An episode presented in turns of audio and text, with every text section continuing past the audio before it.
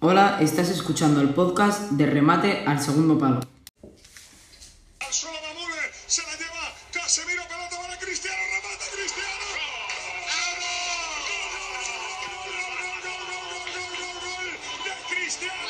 En el capítulo de hoy he querido nombrar a 10 jugadores actuales y futbolistas que las lesiones para ellos eh, han sido un antes y un después en su carrera. En el top número 10 he querido meter a un exjugador del Arsenal y del Barcelona, como es Thomas Vermaelen. El belga, desde que fichó por el Barça, ha sido una lluvia de gafes, ya que en total ha acumulado 12 lesiones que no han sido, no han sido fáciles para él en su carrera. Se ha quedado fuera de los terrenos de juego durante 83 partidos y 400, 444 días. Eh, sabemos que este jugador, cuando lo quería Zubizarreta, lo quería porque era un jugador que te iba a dar eh, rendimiento inmediato, pero ha tenido bastante mala suerte el Barça y sobre todo el jugador a lo largo de su carrera, ya que desde que llegó al Barça no ha podido demostrar lo buen jugador que me parece que es. En el top número 9 he querido incluir a Gareth Bale, que aunque parezca que no, en su carrera Gareth Bale ha llegado a tener un total de 26 lesiones y un dato bastante curioso que 19 han sido en el solio, en el solio de la rodilla. Obviamente, eh, se ha perdido un total de 94 partidos, ha tenido más lesiones que Vermaelen, pero se ha perdido menos partidos. Las lesiones que ha tenido no han sido graves, pero se ha lesionado muchísimas veces, como han sido 26 veces, que eso para un futbolista de gran nivel como ha sido Bale, como puede llegar a ser Bale, como, como también lo están siendo para otros jugadores que están en el top, que están en activo, eh, mm, para muchos madridistas eh, y gente que le gusta el fútbol británico, Bale ha sido una de las mayores decepciones por culpa de las lesiones y bastante polémica porque creíamos que Bale iba a ser un jugador un jugador referencia como ha podido ser eh, Cristiano, Messi. En el top número 8 he querido incluir a un jugador que aunque parezca que no, Thiago Alcántara, el hispano-brasileño, ha acumulado un total de 21 lesiones eh, sufridas en el equipo alemán de, del Bayern Múnich. Thiago Alcántara, el jugador español, eh, ha sido uno de los jugadores de esta época con más talento en, en, Alemania, en España, y la verdad que ha tenido bastante mala suerte, ya que Thiago Alcántara ha podido jugar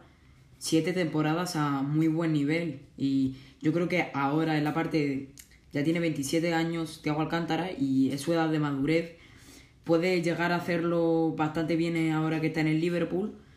pero se nos queda ahí una espinita. En el Bayern Múnich muchos recriminaban de por qué no era titular y tal, porque ha acumulado muchas lesiones y al final el puesto se lo ganó Leorón Goretzka. En el top número 7 tenía que acompañarlo Rafinha. Y si antes hemos colocado a Thiago en el puesto número 8, su hermano no es para, para menos, porque Rafinha posiblemente haya sido uno de los mayores promesas de la Masía. Y ha acumulado un total de 3 lesiones. Pero ojo, dos roturas de ligamento cruzado y una lesión del menisco que todavía se está recuperando. Thiago Alcántara eh, ha tenido bastante mala suerte, pero lo de su hermano es otro nivel, ya que incluso Rafinha, el brasileño, apuntaba, apuntaba incluso más que Thiago Alcántara y por, por un montón de circunstancias, como pueden ser eh, las lesiones, no ha llegado a alcanzar un, el nivel esperado en, en, la masía y la verdad que es una pena porque es un jugador bastante, bastante con bastante calidad que eso lo sabe todo el mundo y, y yo creo que en su última etapa lo puede hacer medio bien ya sea en la liga española o incluso en equipo bueno de la Premier. En el top número 6 he querido incluir a Arjen Robben que a pesar de haber sido un gran jugador podría haber llegado incluso a más en en su etapa en el Real Madrid incluso le ha costado que saliera del Real Madrid porque de todas las lesiones que acumuló no se hacía ya un hueco en el Real Madrid y tuvo bastante mala suerte en Arsène Robben en el Madrid. a pesar de que en, en el Valle eh, tuvo una etapa, la etapa dorada con, con Ribery. Y me parece una pena que Arjen Robben no haya podido estar al 100% en el Real Madrid porque incluso podría haber hecho historia. En el top número 5, eh, como no, no me podía dejar a Marco Royce, que acabó odiando su tobillo izquierdo, ya que lo más duro que le puede pasar en su carrera es lesionarte pocos días antes de un mundial, como le pasó a, Royce en el mundial del 2014, donde Alemania finalmente salió, salió campeón, eh, pero fue la verdad que un palo muy grande para la carrera de,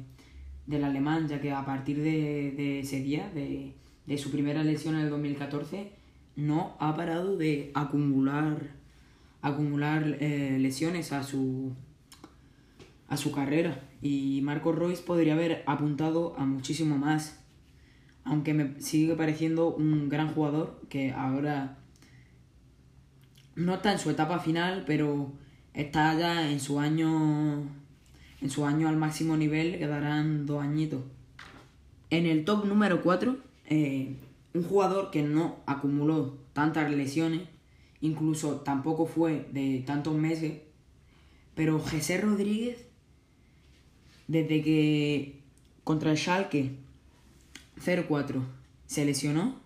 le marcó un antes y un después en su carrera, porque era la promesa más, grande junto a, Boyan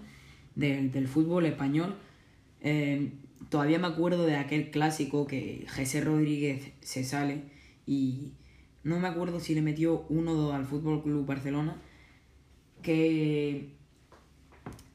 apuntaba a ser el sustituto de Cristiano, incluso jugar en la otra banda de la que juega Cristiano y y al final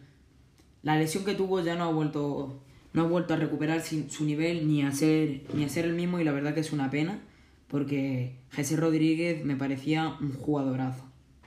En el top número 3 no podía dejarme a este jugador ya que la lesión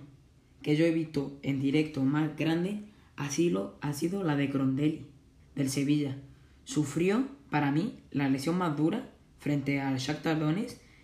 donde se le salió la rodilla, o sea, una imagen feísima, se le salió la rodilla y eh, lo tuvo que pasar muy mal, la verdad, porque estuvo casi un año, casi un año no, un año sin jugar en el Sevilla y me parece una pena, ya que en el Celta de Vigo su etapa fue bastante buena, la verdad. Un jugador que todavía no está ni mucho menos en su etapa final de su carrera, pero ahí perdió bastante años y esa lesión para mí ha sido, aunque esté en el top 3, es la más dura como lesión. En el top número 2, un jugador argentino que tampoco me lo podía dejar, no le he visto jugar en activo, pero el argentino se habla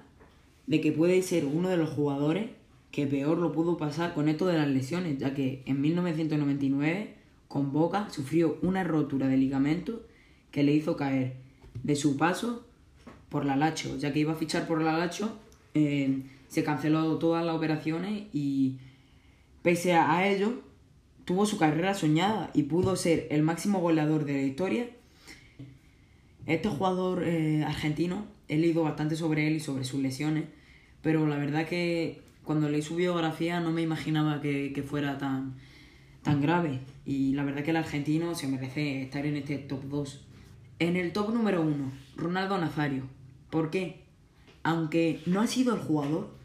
que más lesiones haya podido acumular, ni, ni el jugador que,